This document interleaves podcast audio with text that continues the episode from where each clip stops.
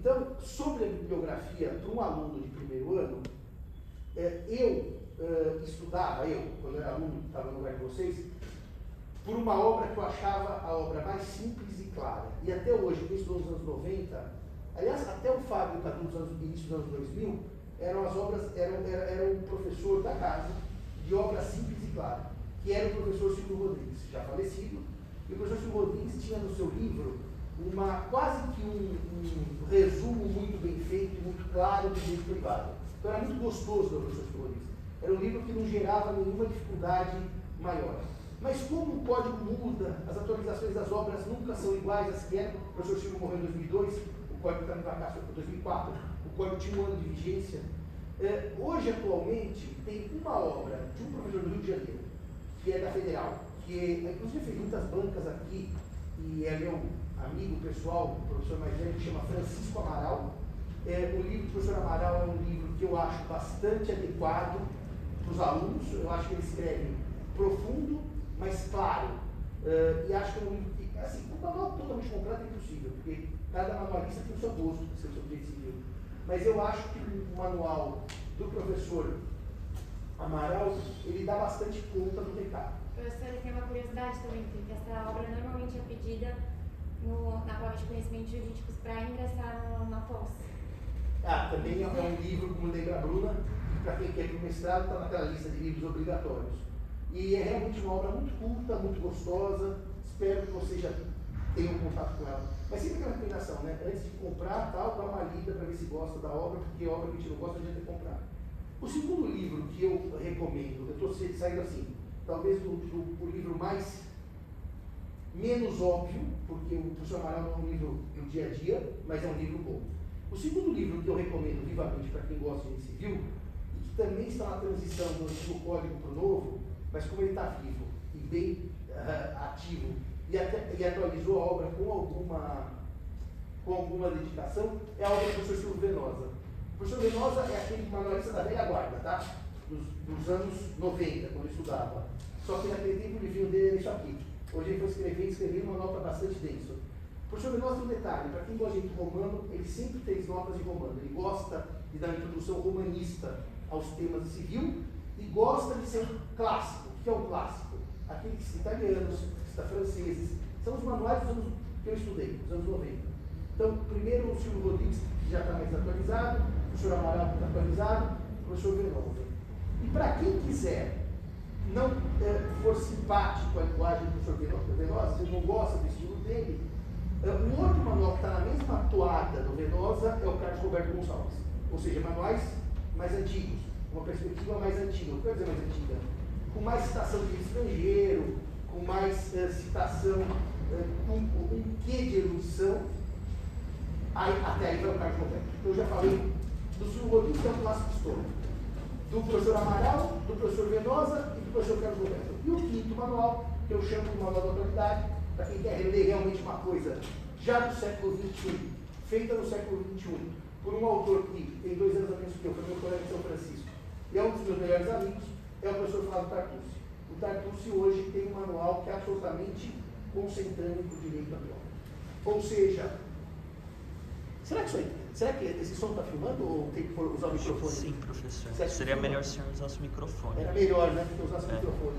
Então, o professor Tartucci é um direito civil mais atual. É um direito civil já escrito no século XXI, já escrito uh, numa concepção do novo Código Civil, do Código 2002, o atual, não na perspectiva do Código 16, os, que eu, os, os outros que eu lhes indiquei são livros da perspectiva do Código 16, atualizados, claro, mas são livros do Código 16. o professor Tartucci, já deu a palavra, para quem gosta, ele faz um direito que eu chamo de mais social. Eu explico que é um direito civil mais social. O professor Tartucci gosta de pegar muito mais a principiologia, boa fé, função social, dignidade da pessoa humana e aplicar aos institutos numa leitura uh, diferente da leitura tradicional, que era a leitura que eu aprendi no século XX. Tem aí cinco obras que são meras sugestões. Se alguém já tiver comprado, se tivesse passado algum livro, que gostou do autor e queira continuar, up to you. Porque não adianta eu indicar livros que eu acho bons e a gente não se bem com a leitura. Eu não sei como é que vocês compram livro e se compram livro. Eu não compro nenhum livro de literatura sem pelo menos ver um capítulo antes. Senão você pode achar a capa ótima, o tema ótimo, e o escritor, o escritor escreve de uma maneira que eu chamo de agressiva ao seu jeito de ler. Daí você não vai ler, mesmo um bom livro. Agora, é claro uh, que vocês são uma geração muito precoce, mesmo, muito diferente da minha, e quem acha o máximo civil pode ler o Pontes de Miranda. Agora, bom, ler o Pontes de Miranda é ler o Pontes de Miranda. Ou seja, o Pontes é um direito civil ultra hermético. Ele tem uma linguagem hermética, uma linguagem fechada, e é o maior gênio de todo o direito civil brasileiro. Ele não é só civilista, tá? Pontes escreveu sobre muitos temas. Mas para o direito civil, com 60 volumes, chama uh, o Tratado de Direito Privado dele, são 60 volumes. Até hoje é uma obra imortal, porque ele escreveu nos anos 30, 40, mas são categorias jurídicas que não se alteram. Então o Pontes precisa, mudou a lei, continua servindo o Pontes, porque o Pontes ele é atemporal. Mas eu digo para os senhores e senhoras o seguinte: eu li Silvio Rodrigues na graduação, a minha professora foi a professora Tereza Cona Lopes, e a gente dividia a matéria com o professor Fábio Maria de Matia. O professor Fábio indicava Rubens Dumont de França, que é um manual que nos anos 90 era muito lido, hoje já não é tanto, e a Tereza indicava o Silvio Rodrigues. Nós tínhamos dois manuais. Mas o Pontes é uma linguagem mais difícil. É, vale a pena ler um capítulo de Pontes no primeiro ano? Não sei. No segundo, sim. Na teologia das obrigações, acho que você já tem uma base para poder ler pequenos excertos do Pontes, para começar a se adaptar à linguagem dele. Mas eu repito, pessoas que, por exemplo, pretendem fazer penal, tributário, o Pontes é uma leitura de civilista para no direito privado, claro. Tem processo civil do Pontes, tem constitucional do Pontes, mas é de civilista para civilista. E a, os comercialistas gostam do Pontes. Portanto, Pontes fica como uma dica, mas eu acho que é de futuro. Não acho que no primeiro ano os senhores devam se debruçar sobre Pontes. Mesmo porque, eu não sei se o senhor chegará a ler, na fase pré-faculdade, Guimarães Rosa. Guimarães Rosa é uma leitura muito densa, principalmente, principalmente porque ele vai por um caminho literário que é quase filosófico e que você pode ler como óbvio, você pode ler as entrelinhas. Então, tem gente que fala assim, ah, eu detesto Guimarães Rosa, porque eu acho que leu cedo. É como Pontes. Eu preferia que os senhores não lessem tão cedo para poderem se dar o direito de gostar do Pontes mais para frente. Porque ler cedo é difícil, né? Alguém com 16 anos, às vezes lê certas obras do Essa de Queiroz, é para nunca mais abrir essa. Talvez com 20, 22, vocês pudessem abrir essa com outro prazer. Então, eu não sou contra ler o Pontes.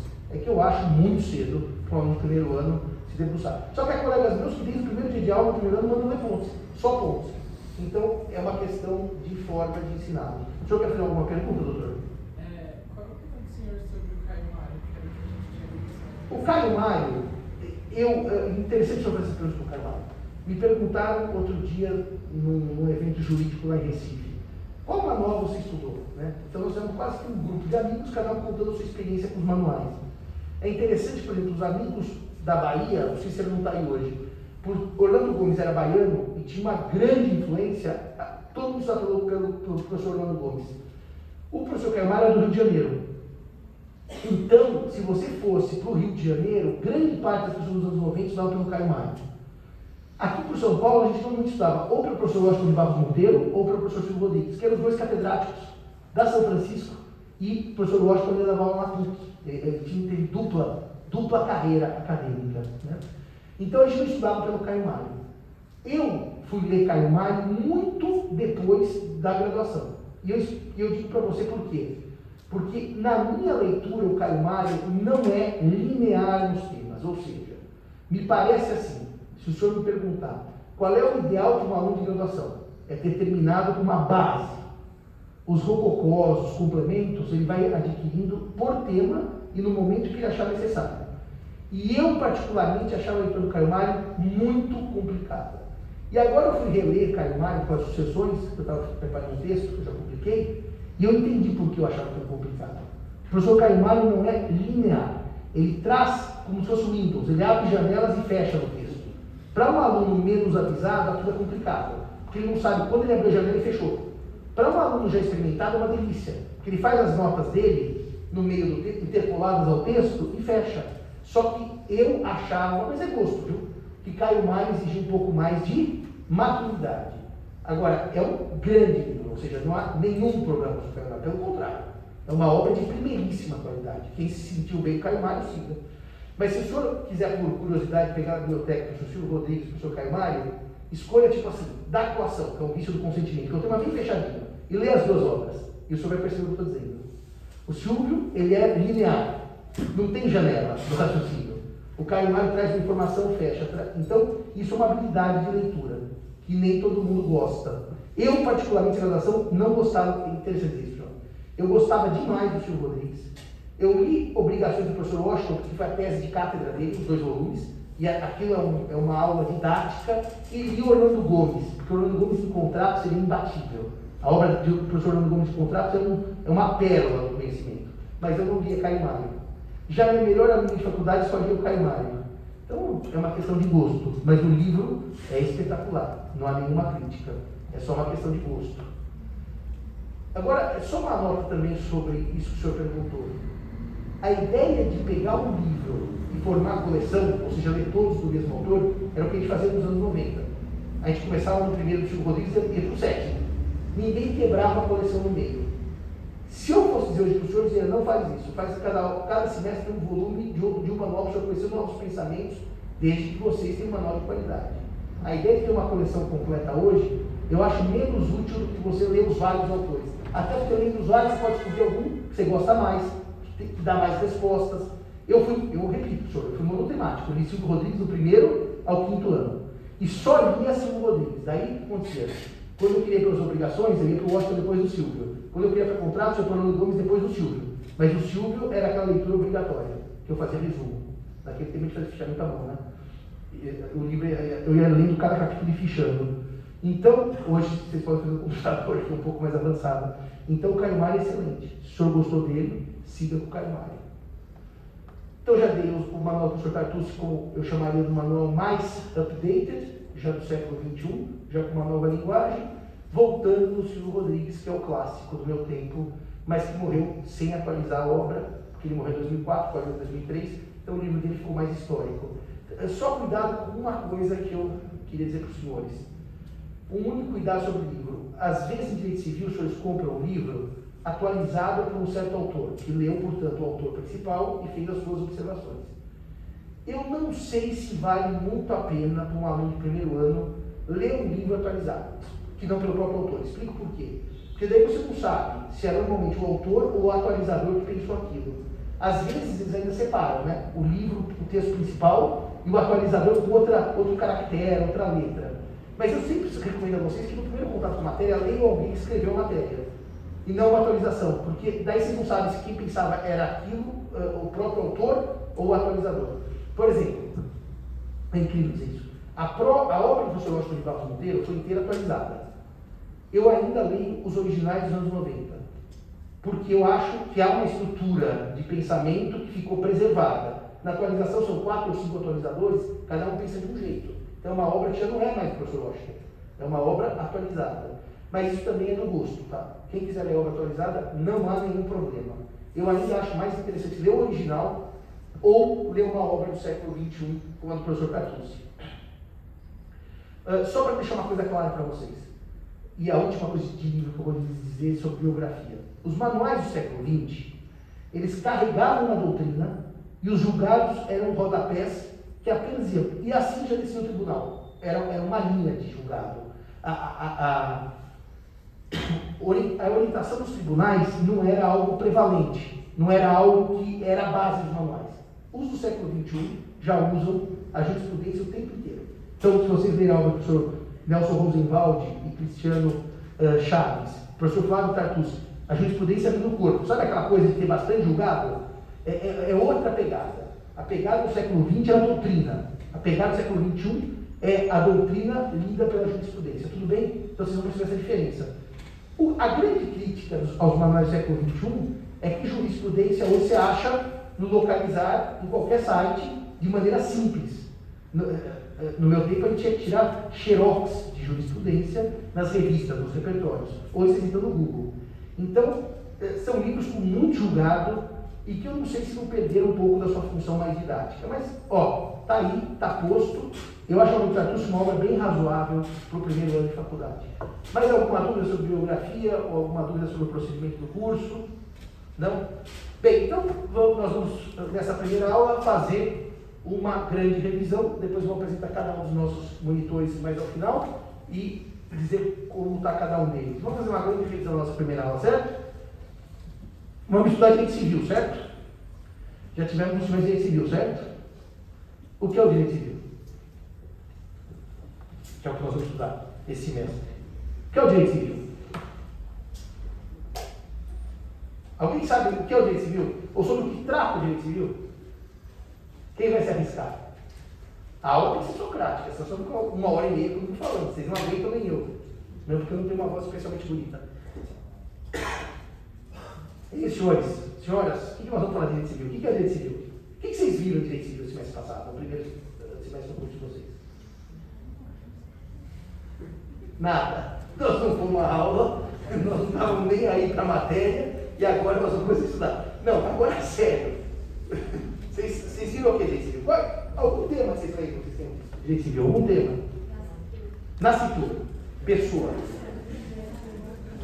Muito bem vocês viram nascituro das pessoas, certo? Vocês viram pessoa jurídica. Vocês viram pessoa jurídica. Então vocês viram a pessoa natural, o ser humano, a pessoa jurídica, né? Associação, fundação, sociedade. Vocês viram essas duas coisas. E além dessas duas coisas, vocês devem ter visto também alguma coisa sobre bens, os objetos da relação jurídica. Tudo bem? Então, o direito civil se chama direito civil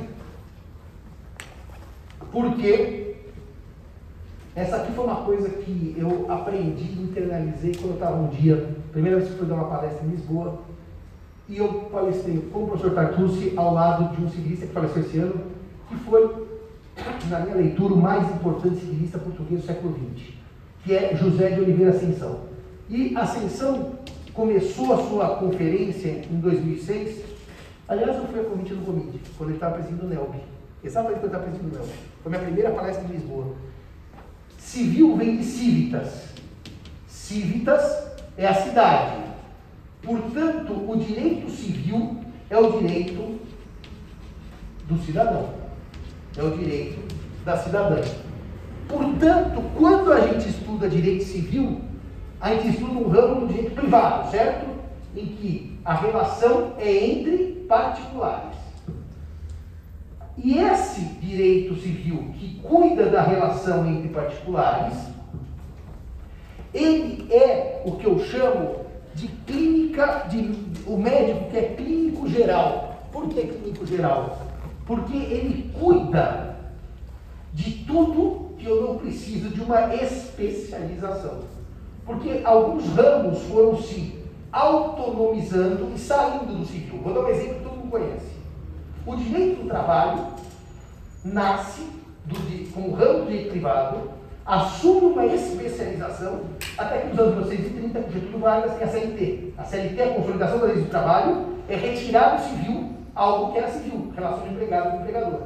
Então, as relações privadas que não sofrem uma especialização sistêmica, eles, essas relações permanecem tuteladas pelo direito civil. As duas grandes perdas do civil foram, eh, em termos de quando perdas, matérias saíram e que não voltam mais, são duas, no século XX. Uma, as relações de trabalho, que a CLT cria regras próprias em que o contrato de trabalho é tão próprio que fica um mix entre o direito público e privado, tamanha intervenção do Estado sobre aquele contrato. Quase que uh, a CLT vai dizer aos particulares: vocês podem bem menos do que vocês imaginam que podiam naquele contrato de trabalho. Vai tirando. Normalmente, quando a gente faz isso é por nulidades. Você não pode, se fizer nulo, não pode. O não pode é uma forma de retirada de autonomia privada. Então, a CLT representou uma autonomização do direito do trabalho, que até então seguiu o Código Civil, que era o diploma de contratos dos anos 30. Qual foi o segundo ramo do século XX em que o civil perdeu espaço? Era lá. Consumidor. Direito do consumidor. Nos anos 90, o Brasil editou o Código de Defesa do Consumidor, que até hoje permanece e é uma das leis mais, eu diria, mais updated, porque é um tema que está sempre em debate. E por que o consumidor sai do direito civil? Porque se entendeu também que havia necessidade de uma regulamentação especial em favor de alguém que era muito desigual com relação ao outro alguém com quem contratava. Fornecedor e consumidor são muito desiguais e essa desigualdade é basicamente uma desigualdade no campo da informação. Vamos dizer que quem nos vende conhece bem mais do que nós que estamos comprando, vamos dizer assim. E, portanto, no, uh, nesse ritmo, entendeu-se que era melhor que as relações de consumo tivessem tutela própria. E essa tutela própria é retirada do Código Civil. Se os senhores olharem a, o Código de Defesa do Consumidor, ele tem até aspectos penais, por exemplo. Ele vai além do civil. Ele tem aspectos processuais. É, é, o, o, o diploma que é o CDC é muito mais do que só pegar o contrato civil e transformá-lo no contrato de consumo. É uma lei que vai cuidar de campos do direito administrativo do consumo, campos do direito penal do consumo, campos do direito processual do consumo. Portanto, as relações de consumo se autonomizaram. Agora, se os senhores me perguntarem se é verdade ou não que as relações de consumo são majoritariamente direito privado e que, no fundo, o consumidor é um campo do civil, eu vou dizer que sim. Os comercialistas vão dizer que é um campo do comercial, que afinal o fornecedor é quase sempre um empresário, portanto está mais para o comercial. Mas no fundo é uma briga de egos. É uma relação de direito privado com uma forte influência pública, então foi o último ramo que se autonomizou. Agora, deixa eu dizer uma outra coisa para vocês. Quando eu digo que é um ramo que se autonomizou, os senhores não se iludam, porque tem alguns contratos que têm lei própria e são de direito civil. Vou dar um exemplo. A locação de imóvel urbano no Brasil, por opção do Getúlio Vargas, desde os anos 30, ela é regida por uma lei especial. Não está no Código Civil. É a lei de locação de imóvel urbano.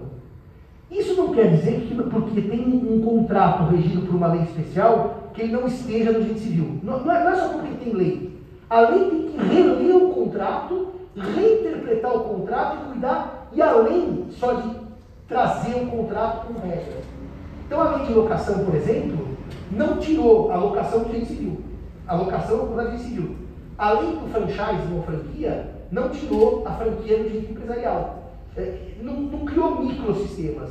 Então, para que eu diga que houve uma autonomização, aquele instituto tem que ter rompido com as bases originárias, que é o Trabalho, que rompeu com, com, com, o sistema do Código Civil.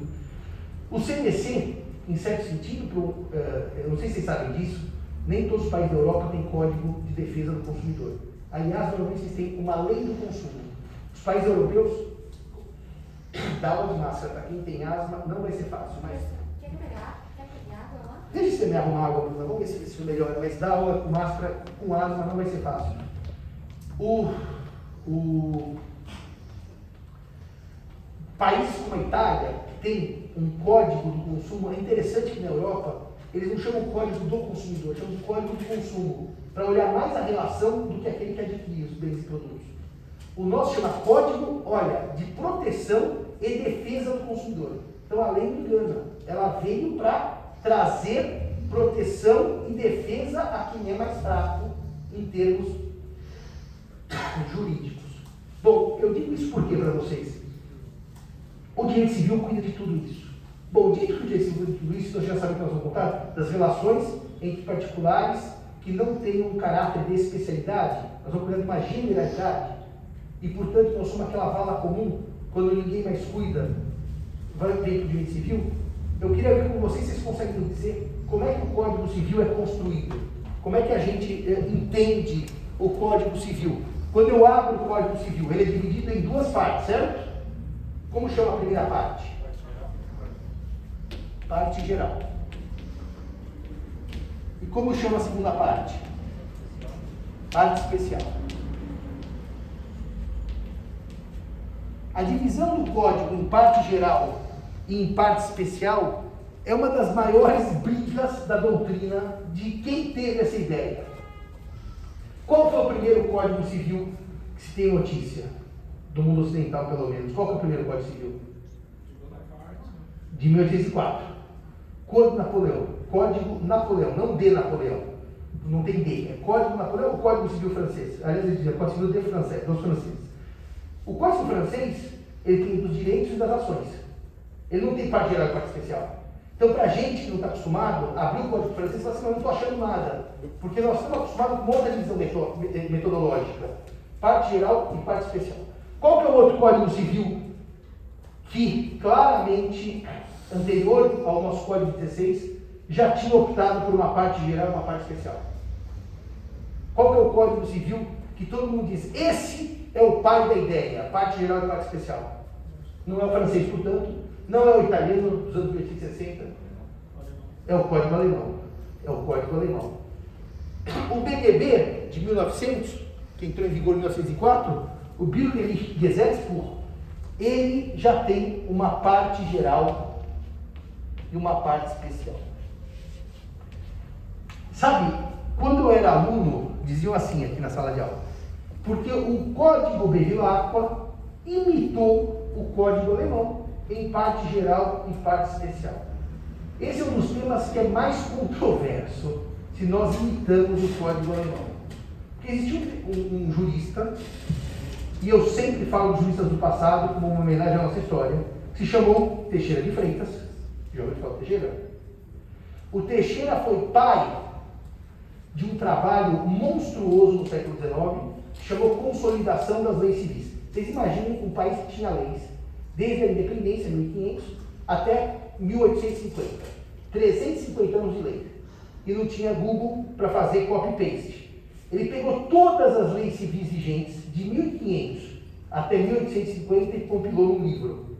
E por que não chamou Código Civil? Porque o imperador não disse, isso aqui é lei civil. Só disse, obrigado, Teixeira, que se compilou tudo. Então não é uma lei, é uma soma de leis. E Teixeira de Freitas separou, em parte geral, e parte especial, o seu projeto de Código Civil, que nunca virou lei. Nunca virou lei o projeto do Teixeira. Vocês tiveram aula sobre a história dos projetos de Código Civil? Péssimo isso. Vamos fazer isso. Nosso curso. Dos projetos. Vocês entenderem como é que chegou no Código Militar. Foi uma briga do século XIX. O Brasil tinha, desde a independência, do 7 de setembro, estamos comemorando 200 anos, uma regra. O imperador disse que eram dois códigos, um civil e um penal.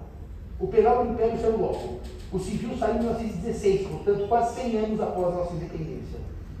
Por uma sucessão de brigas. O Teixeira, por exemplo, parou o projeto dele porque ele não recebeu o que tinham prometido e porque ele teve uma briga com os donos de escravos do século XIX, porque ele queria emancipar os escravos, tirar das coisas. Na época havia clima político, queriam manter os escravos como coisas. Ele teve uma grande briga sobre a situação jurídica do escravo no século XIX. Mas o Teixeira já pensou numa parte geral e numa parte especial. E daí as turmas assim, quem copiou quem? O Código Civil Brasileiro copiou o projeto, o Código Alemão? Ou o Código Alemão copiou o Código Brasileiro? Ou todo mundo teve ideia, cada um no seu jeito? No século XIX, as ideias não circulavam com tanta rapidez e velocidade. Há uma dúvida séria sobre isso, mas o professor Otávio Luiz Rodrigues Júnior escreveu um belo trabalho sobre isso, ele disse que nós não copiamos o código alemão. Na verdade, nós olhamos um projeto e falamos assim, é aquilo que nós queremos trouxemos para o Brasil. E, portanto, o nosso código tem uma coisa ótima, né? Que eu diria para você uh, que é um manual de uso, que a parte geral é isso. Quer entender todo o resto? Entende isso daqui. Entendendo isso daqui, você entende todo o resto.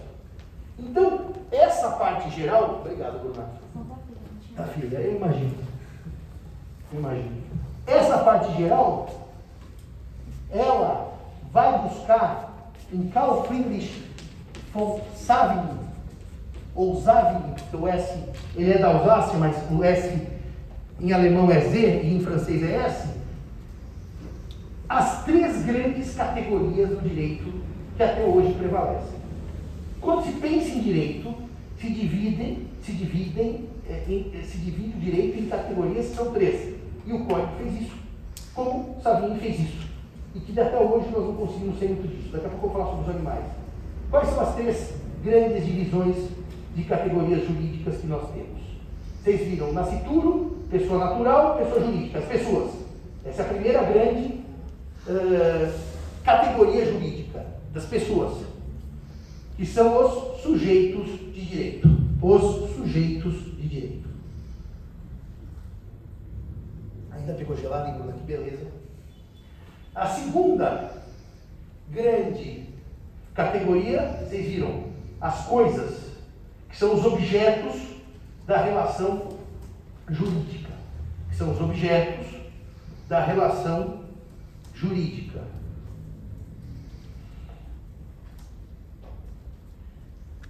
E reparem, se eu tenho, fazer um desenho das obrigações, vai, que ele é tão esclarecedor, se eu tenho sujeitos e se eu tenho objetos, falta uma coisa, que é o que liga um ao outro. Ou seja, se eu tenho o credor desse lado, o professor Gisele faz esse desenho, que está feliz, e a prestação desse lado, que é devida pelo devedor, está triste, entre o credor e o devedor tem que ter um vínculo, que é a relação jurídica. E, portanto, o terceiro grande tema da divisão de Savigny é o fato jurídico. Esse é o terceiro grande tema da divisão de categorias jurídicas do século XIX e que até hoje nós estudamos de maneira diferente. O código, meus amigos e minhas amigas, faz exatamente isso: sujeito, objeto e fato jurídico. O primeiro ano, primeiro semestre, os sujeitos e os objetos. Primeiro ano, segundo semestre, o fato jurídico, que é o tema da nossa disciplina, o fato jurídico. Dito isto, que os senhores encararam sistematicamente o Código Civil, sistematicamente o Código Civil, eu diria para os senhores que esse tema aqui é de suma relevância. Tem dois semestres de direito civil que são aqueles que eu chamaria de fundamentos da base, que ajudam os senhores a entenderem tributário, trabalhista, empresarial, eh, até administrativo, porque tem contrato administrativo, tem ato administrativo. E esses dois semestres fundantes são este e o próximo, que tratam das duas teorias gerais. Teorias gerais, por óbvio, que dão base a todas as teorias que depois se especializaram. Esse semestre é a teoria geral que vai cuidar do negócio jurídico e no próximo é a teoria geral das obrigações, que é a base de qualquer obrigação, civil, empresarial, tributária, administrativa e assim por diante. Agora reparem, essas três categorias do Savigny nunca foram postas de maneira séria em causa. Não tem um autor que diz assim, a Savigny errou. Tanto os códigos civis do Ocidente servem isso aqui. Então isso aqui é, é, o, é o óbvio, sabe aquilo que está na base de todos os ordenamentos que a gente usa? Porque a Europa, com base no direito romano, segue essa linha. Depois os países sem código, que são os países de origem que eu chamaria do direito costumeiro, como a Inglaterra, mas os Estados Unidos tem o direito costumeiro, mas também tem na Louisiana um código civil francês. Então os países de tradição romano-germânica seguem essa ideia. Essa ideia nunca foi colocada em choque de maneira séria. Nunca foi colocada em dúvida de maneira séria. Eu acho que o primeiro momento, primeiro momento, em que a gente está vivendo realmente uma leitura séria é o direito dos animais. O direito dos animais pôs muito em xeque essa essas três categorias. É muito interessante isso, porque quando eu tinha aula aí onde os senhores estão, o tema do direito dos animais era o tema de três segundos. Eu vou dizer qual é que era. Das coisas, das coisas.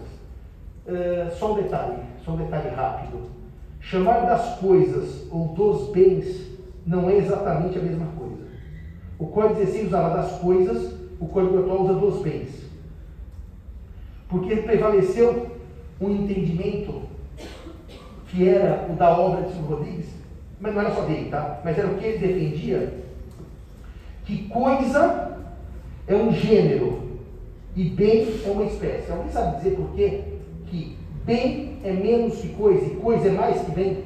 Por que, que uma é, um é maior e o outro é menor? Alguém sabe a diferença de coisas e de, de bens? As coisas úteis e raras suscetíveis de apropriação e, portanto, são dotadas de um valor econômico, que são úteis e raras, suscetíveis de apropriação, eu posso incorporar ao meu patrimônio, são bens. Então, os bens não são todas as coisas, são algumas coisas. As úteis e raras, dotadas de valor econômico, suscetíveis de apropriação. Simão já li gente que escreve diferente. Essa classificação não é óbvia. Tem dez debates na doutrina, mas é do código. Tanto que o código não diz mais das coisas móveis, ele diz dos bens móveis. Ele não diz mais das coisas fungíveis, dos bens fungíveis. O código fez essa leitura. Então, se coisas, gênero e bens, espécie, quando gente estudava as coisas naquele tempo, e a classificação em móveis e imóveis, a gente via assim os animais. Das coisas móveis, são aquelas que se movem por força própria, certo? Ponto. Ou por força alheia, ponto. Os que se movem por força própria, animais, chamados semoventes. Se movem por força alheia são móveis em sentido estrito. Era a única nota. Que as coisas móveis se mover por força própria, como os animais, ou por força alheia. E hoje, o direito dos animais tomou uma perspectiva tão grande, tão grande, tão grande, que o país como Portugal, em 2017, pela lei número 8 de março de 17, 08, não é mais não, você não sabe de cabeça, né? mas é 08, sim. Depois você checa isso para mim. Vou contar o Fernando que você não sabe. Você vai ficar mal em Lisboa. A lei 8 de 2017, de março, pega o Código Civil e coloca os animais em vários artigos separadamente, ou seja, destaca as coisas. Não deixa o animal junto com o carro, o celular, que são as outras coisas móveis. E vai criando categorias próprias para os animais. O que. É a lei 8, né? É. Depois a gente pode pôr no material deles aquele meu artigo que está publicado em Lisboa, para quem quiser ler sobre animais, como coisa só para dizer Eu publiquei um artigo sobre os animais que acabou virando jurisprudência no STJ. O STJ tem sistematicamente citado esse meu artigo lá. Mas por que isso? Porque Portugal trouxe aos animais uma categoria curiosa. Os animais não são pessoas. E por que não são pessoas? Porque não estão lá nos titulares de direitos e deveres, como a pessoa jurídica e a pessoa natural. Mas os animais, ao mesmo tempo, para o direito português, não são coisas. Então, por que? O direito português criou os animais uma categoria dos chamados seres dotados de sensibilidade. Os franceses chamam de sencientes. Portugal usa seres dotados de sensibilidade. E a partir daí, os animais em Portugal ficaram na categoria que não se enquadra nem nos sujeitos, nem nos objetos e nem no fato jurídico. Eu acho que verdadeiramente os animais são hoje a categoria que desafia a trilogia de Savigny. E por que, que desafia? Porque quando você afirma, como faz o código alemão, que é anterior ao português em reforma, os, os animais não são coisas, repare, está escrito no código alemão. Die Tiere sind nicht keine. Os animais, os animais não são coisas, está escrito. Então, se não são coisas, não pode que são coisas, está escrito no código, mas também não diz que são pessoas. Então, essas reformas dos códigos europeus, basicamente quatro, tá? O alemão o austríaco, o português e, agora, e o francês, que também disse os animais são seres sencientes, essas leis desafiam a compreensão tripartite de Savigny. É muito, muito difícil dizer o que é o animal com essas reformas. Eu já quando eu tive licenciatura em 2019, eu fiquei em Portugal seis meses, eu coordenei um curso de especialização sobre direitos animais, junto com o Fernando, com a Alexandra e com outros professores. E eu assisti todo sábado, por seis meses, a aula sobre os animais. Os animais são uma categoria jurídica extremamente complicada hoje em dia, porque há quase que um consenso europeu que os animais não são coisas. Mas há um consenso europeu, esse há, não é quase, que os animais não são pessoas. Então eles estão numa zona cinzenta. Eles estão numa situação que não é juridicamente clara. E por isso que eu digo que é curioso isso. Nem a situação jurídica dos escravos no século XIX gerou tamanha uh, dúvida. Não porque no século XIX a doutrina era mais escassa, era uma doutrina mais voltada aos interesses econômicos dos senhores escravos, ninguém queria muito também desafiar aquele status quo, mas no século XXI que os animais ganharam uma paixão. Então, muita gente diz que os animais não são coisas. E é engraçado se os animais não são coisas, os animais não são pessoas, se eu perguntar o que, eles são, fato jurídico que não é. não é a chuva, não é o raio. Então, os animais ficaram no limbo. Mas, para acabar só essa, esse desafio, a tripartição de Savigny, eu diria para os senhores que os animais estão recebendo um tratamento uh, de releitura das categorias que gera muitos desafios. Tá? Eu, vou, eu vou, vou dar um exemplo simples. As leis portuguesas mais protetivas de crimes contra os animais só englobam cães e gatos, penais. O Código Civil deu uma abrangência grande aos animais, mas a lei penal de proteção é para cães e gatos. E daí surgem muitas perguntas que eu só vou fazer duas ou três para mostrar como é difícil a situação. Por que proteger cão e gato e não o sujeito que tem como animal de companhia um porco ou um coelho? Os ingleses são pródigos de terem coelhos de animal de estimação. Nós não, nós somos mais cão, cães, gatos e pássaros. E esse é o primeiro desafio. E segundo, por que, que eu protejo um cão e um gato e não protejo uma vaca que vai ser abatida? Ou uma galinha que bota ovo até exaustão? As questões dos animais são muito profundas. Elas estão longe de serem simples. E eu acabei estudando muito, porque eu fiquei lá seis meses estudando esse tema e publiquei um pequeno artigo que saiu na revista de Direito Brasileiro, que foi o primeiro caso da cachorrinha do STJ, que foi para o STJ aqui para se discutir quem teria guarda, o ex-marido ou a ex-mulher. E daí eu fui citado nesse julgado, porque eu digo que no Brasil nós não rompemos com essa tripartição de Savigny. Os animais são coisas, mas são coisas com um tratamento muito especial dentro das próprias coisas, que são seres que não podem sofrer. Mas mesmo dizer que não pode sofrer, vocês vão dizer, mas certamente quando você abate uma vaca um boi, ele sofre. Certamente quando você põe uma galinha poeteira, botar ovo até exaustão, ela sofre. Para quem não vê o, vídeo dos porcos sendo criados em cativeiro, vejam, é de profundo sofrimento. Então, isso é um começo de conversa que eu estou soltando na primeira aula, só para mostrar para vocês que nem sempre o que dava conta dá conta hoje em dia. Hoje nós estamos numa situação estranha, porque os animais não se enquadram nem nas coisas e nem nas pessoas. Ah, mas, mas eu tenho que afirmar para vocês isso, tá? Então, não havia erro. Nenhum europeu diz que animal é pessoa. Não existe nenhum código, nem doutrina que diga isso. O que eles dizem é que não é coisa, tudo bem? Ficou no limbo, chamado terceiro gênero.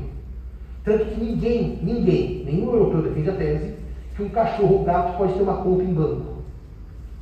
Que um cachorro ou gato pode ter um patrimônio. Morreu o Lagerfeld, queria deixar para a gata um patrimônio, para gata. Não dá para no testamento na França dizer, deixa para minha gata. Isso não existe, porque gato não é pessoa. Tudo bem até aqui? Então, é, os animais desafiam essa, essa tripartição de Savigny. Dito isto, fizemos essa nota sobre a parte geral. Os senhores vão me dizer como é que se divide a parte especial do código. Quais são os temas que a gente estuda depois do primeiro ano na parte especial? Reais, está aqui. Obrigações está aqui em cima. E depois? Sucessão é o último livro. E depois, família.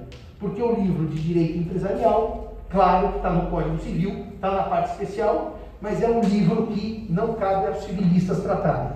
Então, uh, o primeiro livro do Código Civil da parte especial é o livro das obrigações, que é o maior.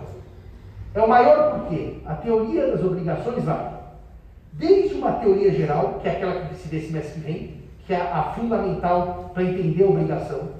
Depois da teoria geral das obrigações, você vai ver a teoria geral dos contratos, depois os contratos em espécie, e ainda nós temos mais um tema de responsabilidade civil, mais um tema de obrigações, que é a responsabilidade civil, que são os atos ilícitos, os danos. Então vai desde a teoria geral, contratos e danos é o grande livro do código. É o livro mais, que eu diria, mais uh, maior mais caprichado. Os direitos reais é, é complicado, tanto que eu não dou mais aula disso. É, o tema mudou tanto, o código sofreu tantas reformas desde 2002 que hoje os direitos reais estão praticamente desconfigurados em termos sistêmicos é difícil dar aula sobre um tema que o legislador optou por reformar, e não uma vez, tá? São reformas sucessivas. Se vocês olharem no, no computador, o Código Civil das Coisas, os, ou direitos reais, vocês vão ver que aí temos várias leis que foram alterando o código nessa matéria. Acho que depois da multipropriedade teve lei nova, né? Porque tem lei nova em real sempre, né? Tem lei nova em real sempre. Fundo. O fundo de investimento que mudou o Código Civil. Agora tem a, toda, as garantias. Se passar. Agora, é, é só para dar uma nota, foi bom que você lembrou isso. Tem um projeto que está assim, na beira, sabe, do chute para virar lei? Aquele que, quando eu digo na beira, é assim, que é um consenso do Congresso que quer e o presidente também quer. Então não há briga é, política, que é um projeto que vai, é, eu diria, mudar o direito civil sensivelmente. Nós não temos aqui no Brasil uma lei que só cuide de garantias. Garantias pode ser uma fiança, um aval, uma hipoteca, uma garantia fiduciária. E esse projeto quer tirar, mas ele não vai tirar, ele vai tirar do Código Civil. Não, né? não. Vai alterar tudo o Código Civil? Pontuais. Né? Então vai alterar o Código Civil para mexer nas garantias. Deve fazer uma grande outra reforma, mas enfim. De qualquer maneira, a das coisas, só para dar uma nota de nomenclatura, por que eu não chamo de direitos reais, chamo de direito das coisas? Porque o livro que cuida do direito das coisas, ele cuida da posse e dos direitos reais. E a posse não é direito real. Então ele chama das coisas para incluir a posse, que é onde o livro começa. E depois família e sucessões. Aqui na Sanfran, historicamente, era assim. Primeiro ano, parte geral, como vocês vão ter. Segundo ano, teoria geral das obrigações e contratos, tinha também os contratos em espécie, portanto se acabava a parte contratual. Terceiro ano, os danos, primeiro semestre, sociedade civil, depois vinha coisas, no segundo semestre, só seis meses. E depois tinha um de família e um de sucessões. Então até o final do quarto ano acabava todo direito civil. Tá? Porque coisas eram um semestre, família um semestre, sucessões um semestre. Com a reforma da grade, que os senhores já são, claro, totalmente na grade nova, já estão com a grade nova totalmente implantada, vocês tiveram perda de um semestre inteiro de civil. Então o que aconteceu? Civil perdeu aulas, número de aulas e número de disciplinas. Então agora o curso de senhores é desenhado assim. Primeiro ano, a parte geral inteira. Acabou o primeiro ano, teoria geral das obrigações, semestre que vem. No próximo semestre, que seria o segundo do segundo ano, os senhores têm teoria geral dos contratos e contratos em espécie. Só que, como essa matéria perdeu aula, nós não damos todos os contratos em espécie. Então, nós damos algumas espécies de contratos. As mais famosas, a compra e venda, a doação, a alocação, o mandato. Quem quer completar os outros contratos tem que fazer uma matéria optativa, que eu dou às sextas-feiras, eu vou dar esse semestre das sextas-feiras, já estou dando essa turma. Essa turma só era para ser dada no primeiro semestre, mas eu pedi assistência acadêmica para dar no segundo, que é uma turma assim, muito cheia. Como são contratos em espécie, é coisa que as pessoas têm interesse em estudar. Então eu vou dar sexta-feira. Acabou. Contratos no ano seguinte, têm responsabilidade civil e coisas. E no último ano, família e sucessões é um condensado. No primeiro semestre do quarto ano. Não é mais um ano, é um condensado. Temas de família e temas de sucessões. Portanto, quando os senhores acabam o primeiro semestre do quarto ano, acabou o civil dos que eu chamaria da base. Depois, se assim, matéria específica de sucessões, para quem quiser complementar, mas civil acaba no meio do quarto ano. Então é esse o desenho do direito civil, é esse o desenho do curso dos senhores. Alguma dúvida, alguma pergunta? Alguma observação?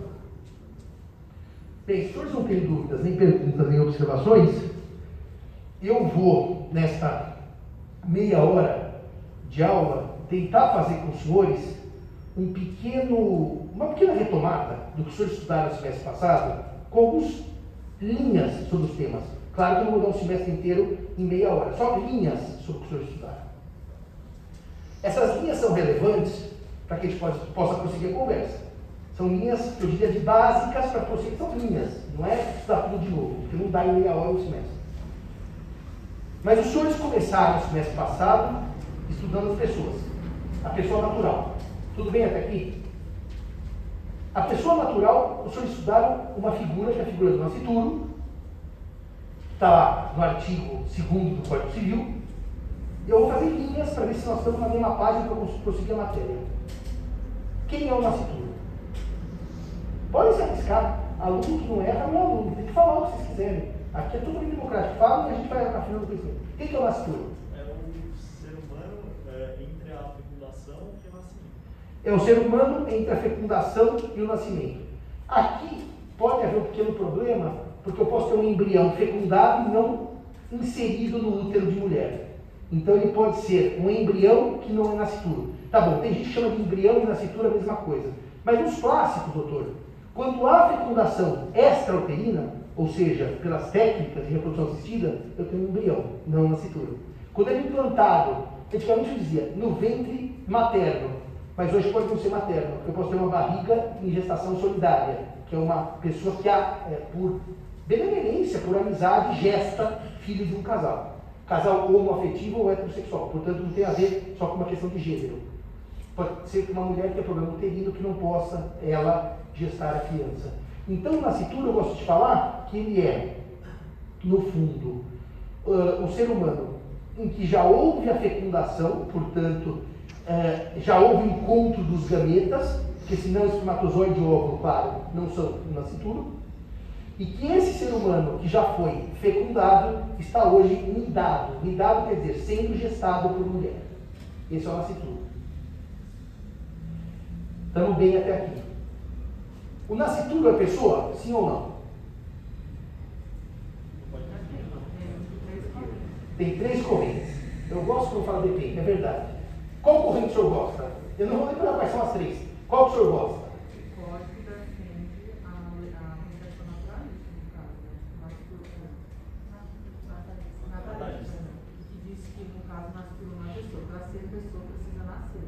Para ser pessoa precisa nascer com vida, não é isso, do artigo 2 Essa é a teoria de Bevilacqua, que hoje na São Francisco é minoritária. A professora Silmara Quinelato, há muitos anos, defende a teoria uh, concepcionista, que hoje prevalece, inclusive nos tribunais, que o nascituro é pessoa. É pessoa desde a concepção, mas novamente, uh, eu estou falando só daquele que está nidado no ventre de mulher, porque o embrião teria outras consequências, que não é o caso, quando eu vou dar o curso de novo no primeiro ano inteiro. Mas hoje a São Francisco é mais concepcionista que natalista. Para dizer que ele é pessoa, desde o nascimento. Só que se nasceu com vida, ele confirma direitos que ele já tinha. Se nasceu morto, o natimorto não é pessoa, porque foi, mas deixou de ser. É só uma questão de saber se ele não é e começa a ser teoria natalista, ou se ele já é e continua a ser teoria concepcionista. Está claro para vocês? Se ele é e continua a ser, é concepcionista. Se ele não é e nasceu com vida e passa a ser, é natalista. O código é natalista, mas a doutrina majoritária hoje, depois de 40 anos de briga, é concepcionista. No meu tempo de faculdade não tinha concepcionismo, fala, só era natalista. Bom, então, nasceu com vida, tem personalidade. Segundo ponto, o que é personalidade? O que é personalidade? Por que, que essa tábua não tem personalidade e uma reunião de tábuas no meio de uma fundação, a fundação tem personalidade, mas a tábua que compõe a fundação não. Por quê? O que é a personalidade? É um dos temas mais difíceis do direito. O que é, que é a personalidade? Quem quer chutar? Fala, doutor. Fala assim. Então, o problema é que a aptidão para ter direito ou contrair obrigações, muita gente chama isso de capacidade e não de personalidade. Esse é o grande tema é duvidoso da parte geral. Que nome que eu dou a essa aptidão? Porque veja, personalidade vem de persona. Lembram do teatro grego a máscara separava o ator da sua realidade. A persona era o que aparecia e não o que eu era. Por isso que as tragédias e comédias tinham sempre aquela máscara da boca triste ou da boca alegre. Então, personalidade vem de persona, que era a máscara do teatro. É ser outra coisa. Mas uh, hoje, uh, depois de muita briga do século XX sobre o que é personalidade e capacidade, dizem, doutora, que personalidade é o atributo de ser pessoa. Ou seja, esse atributo de ser pessoa compreende essa aptidão para se ter direitos e deveres, mas é mais longe. Porque os direitos de personalidade, por exemplo, são essas emanações da pessoa natural, como a imagem, a honra, o nome, é, eles é, são atributos de personalidade de quem é pessoa, mas que não têm relação direta com a capacidade para exercer ou não exercer. No fundo, o que é ter personalidade? É ter os atributos da pessoa. É poder uh, dizer, eu tenho atributos que as coisas não têm. As coisas não têm direito ao nome, à honra, as coisas não compram, as coisas não vendem. Mas eu concordo com você que, de maneira geral, o Silvio Rodrigues diz a personalidade está se confundindo com uma das capacidades. O problema é que são duas, né? E aí nós vamos separar claramente uma da outra. Quais são as duas capacidades que a gente estuda na parte geral? De direito e de fato. Ou seja, a de fato é aquela de exercício. A de direito é que tal, toda pessoa é capaz de direitos e deveres na ordem civil, artigo 1 do Código. Só uma nota rápida. O artigo 1 quando fala toda pessoa, ele substituiu o velho todo homem. Todo homem, histórico. Todo homem é capaz. Mas uma nota rápida que eu preciso fazer com vocês é para que não haja inversões lógicas no sistema. Quando Bevilacqua, seguindo a fórmula romana, pôs todo homem, não era todo homem do masculino, X, Y. Era todo homem naquele sentido de humanidade. Os romanos chamam bem claro. Todo homem é espécie. Todo homem no estilo de homem é mais. E a mulher, Vênus. Portanto, era mais é fênix. Então, quando os romanos diziam todo homem, nunca houve discriminação de gênero. Nunca houve. Porque lá atrás, no idioma latino, homens não é homem do sexo masculino. Nunca foi. Daí tinha mais é fênix, Marte e Vênus. Então, essa linguagem de todo homem nunca foi discriminatória, mesmo porque na declaração de direitos do homem e do cidadão, ninguém exclui as mulheres, e está lá do homem e do cidadão. É o homem no sentido latino da palavra. Mas, obviamente, que o código update da linguagem e ficou melhor chamar toda pessoa. Então, pronto, acabou qualquer debate, que não existia, tá? Nunca, quando eu era aluno e tinha todo homem, eu dizia, é homem porque não é mulher. Não, não, não tinha esse debate, não se colocava uma exclusão das mulheres do Código Civil. Não se colocava, nunca se colocou, então a linguagem foi atualizada. A segunda coisa importante, além de todo homem, agora é toda pessoa, a segunda mudança é que o Código dizia, todo homem é capaz de direitos e obrigações. E agora toda pessoa é capaz de direitos e deveres. Vocês fizeram uma análise por que, que o código não usa obrigações e usa deveres? Alguém estudou isso? Dever é algo mais amplo que obrigação. A obrigação é um tipo de dever, mas tem deveres que não são obrigações. Por quê? Porque a obrigação exige uma prestação. É uma relação jurídica que vai exigir credor, devedor e prestação. Essa é a obrigação. Sem deveres, por exemplo, como o dever de votar, que não tem nada de obrigacional. Como o dever de prestar serviço militar de acordo com os termos da lei brasileira, que não tem nada de obrigacional. Então, o termo obrigação, ele é tido por algo mais restrito que dever. As obrigações são, eu paguei, devo, eu comprei, devo pagar. Você vendeu, deve entregar. Obrigação está sempre nesse conteúdo uh, relacional do credor e do devedor.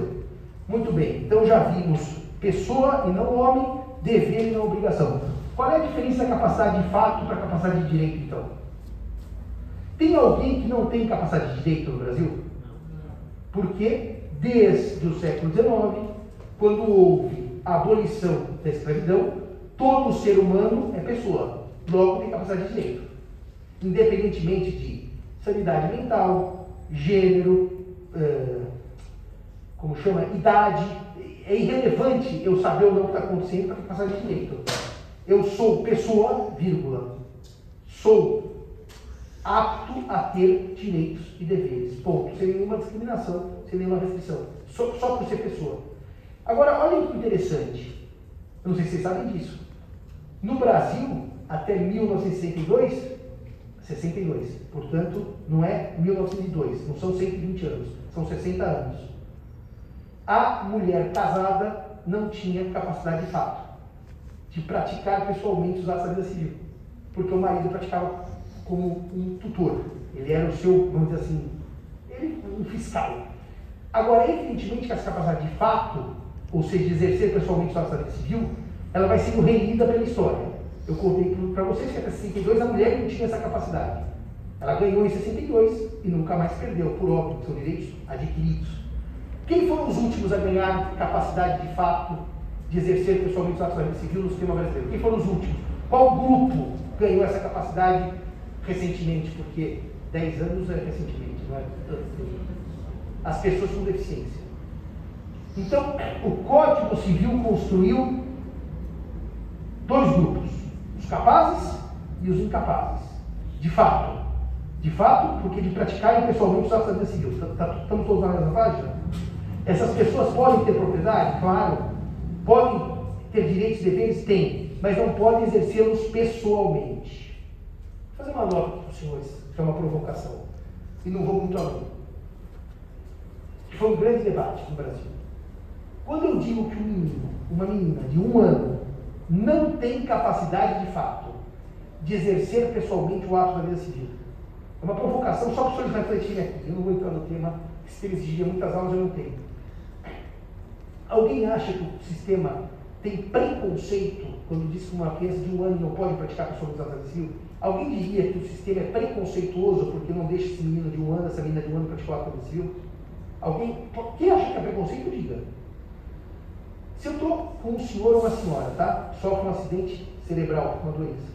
Então, numa cama em coma, sabe o que significa em coma? Fecha os olhos.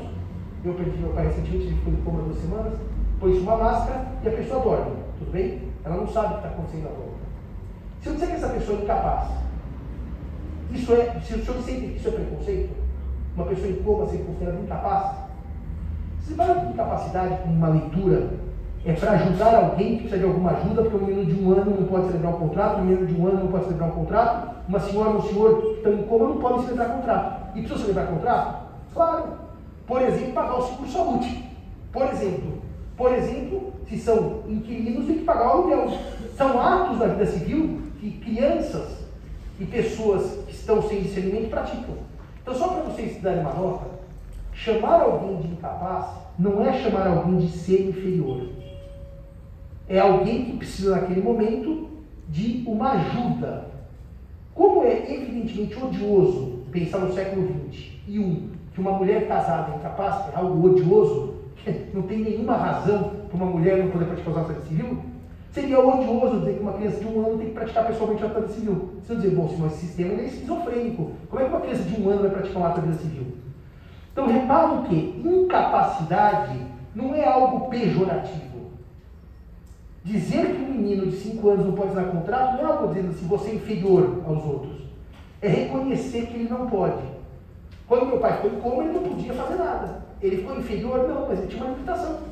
Então, reparem que a incapacidade de fato nunca foi vista, nunca foi vista como uma forma de prejudicar pessoas. É uma forma que o direito encontrou de ajudar pessoas.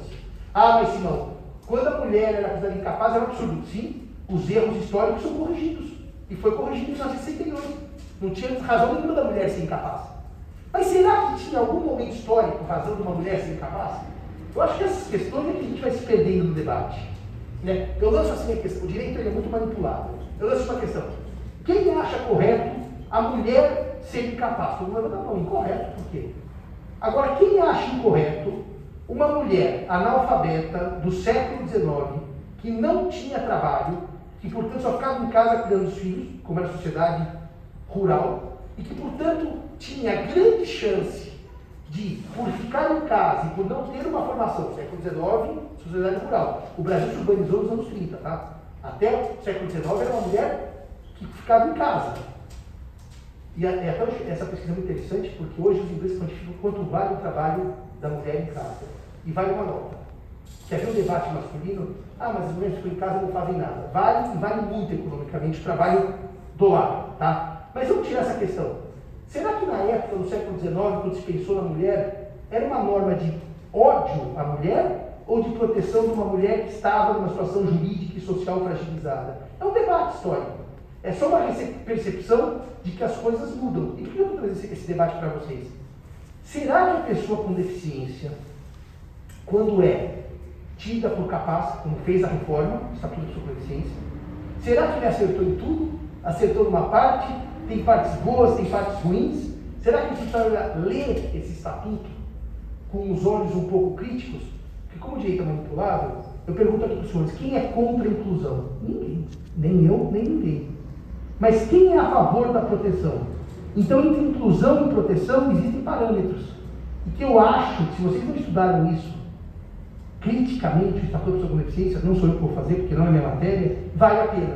Para ver o que aconteceu, por exemplo, com uma pessoa que está em coma Qual é, como, como o direito vai tratar uma pessoa em coma, com idade mais avançada, para praticar os atos da vida civil?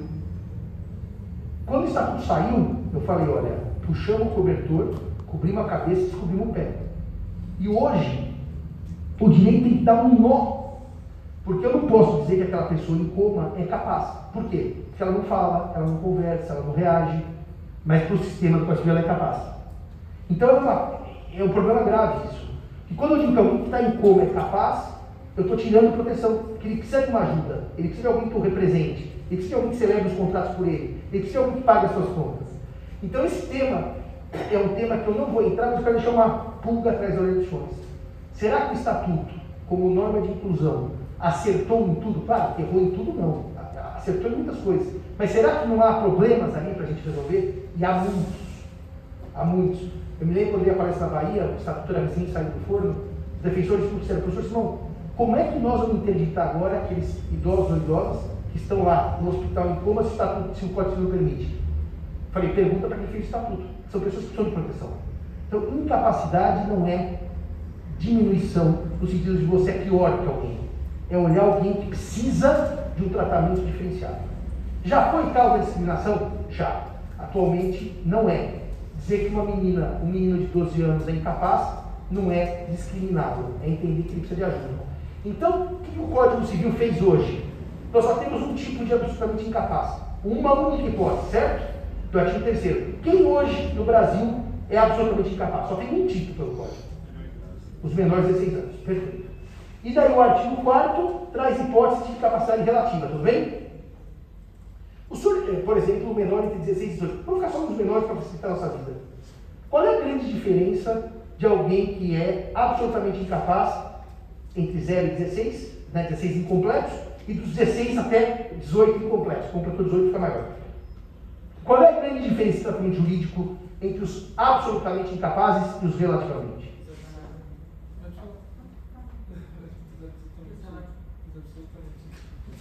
Bom, os senhores decidam. Se os dois forem falar juntos, eu, não, se os dois forem falar juntos, eu não falem do mesmo tipo. Os dois falam absolutamente e depois do relativamente.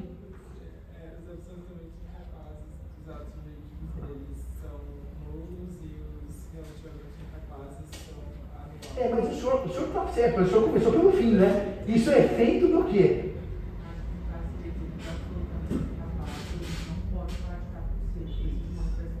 É isso. Na verdade, isso é um efeito jurídico. Claro, você está correto. Os absolutamente incapazes não praticam ato. Alguém faz por eles. É o Instituto da Representação. Então, o menino de 3 anos não assina o contrato. É o pai ou a mãe ou o tutor que assinam por ele. E o efeito dele assinar, vamos pegar o menor com 12 anos, assinar o contrato, é que o contrato é nulo. Então, o artigo terceiro remete ao artigo 166, está correto. E os relativamente incapazes praticam os atos ajudados, que em termos jurídicos ajudar é assistir. Então, eles praticam o ato ao lado dos seus assistentes legais. Então, se o menor, olha que coisa interessante, muito comum no fórum, muito comum no fórum. O menor, os pais se divorciam, ele tem lá 10, 12 anos, a mãe representando a intercoação contra o pai. Quem dá procuração para o advogado? A mãe representando o menor. Tem escrito assim: João, que é o menor, representado por sua mãe neste ato, outorga poderes ao advogado. Mas é ele, representado. O João de 12 anos não, não assina a procuração, certo? Quando João completa 16, ele mudou de status. Ele não é mais absolutamente incapaz, certo? Ele é relativamente incapaz. Quem tem que praticar o ato da vida civil? Ele, João auxiliado por sua mãe, tudo bem? Então vocês concordam comigo que a procuração que a mãe deu quando ele tinha 12 anos representando está perfeita, mas com 16 já não serve mais, né? Porque agora é ele que tem que escolher praticar o ato da vida civil. Estão entendendo isso? Então naquele momento você que tomar nova procuração do João auxiliado ou assistido pela mãe. Se não fizer, o negócio jurídico é anulável. O artigo 3 vai para o 66, que é nulo. E o artigo 4 vai para o 171, que é anulável. É assim terceiro 166, quarto 171. Então estamos tudo bem até aqui. A incapacidade pode ser absoluta ou pode ser relativa. Vamos ao terceiro instituto. O que é emancipação? O que, é emancipação?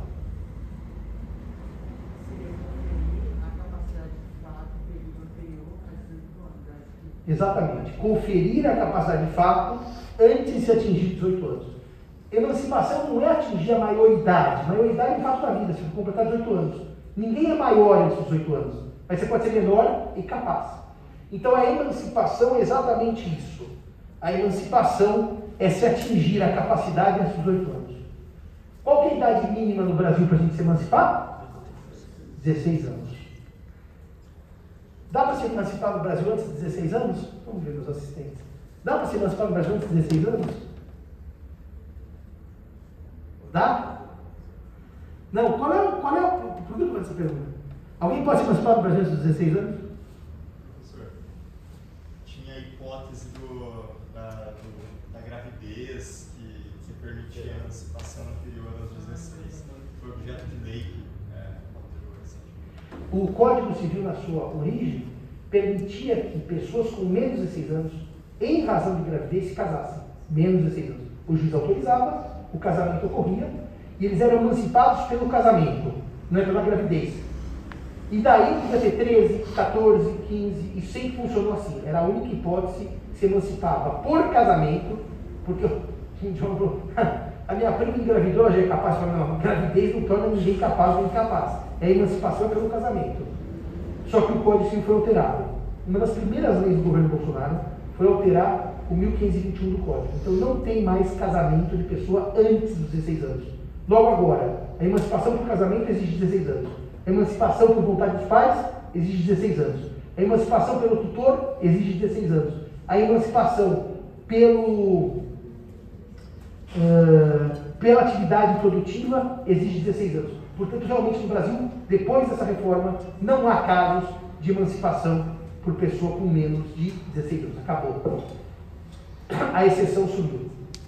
Bom, dito isso, são 10 para as 9, eu vou, fazer a apresentação dos monitores e amanhã eu vou retomar com os senhores que eu vou fazer um round sobre comoriência, pessoa jurídica e bens. E a semana a gente acaba essa, essa nossa grande revisão para na outra entrarmos no tema propriamente dito. Vamos lá, levantem-se.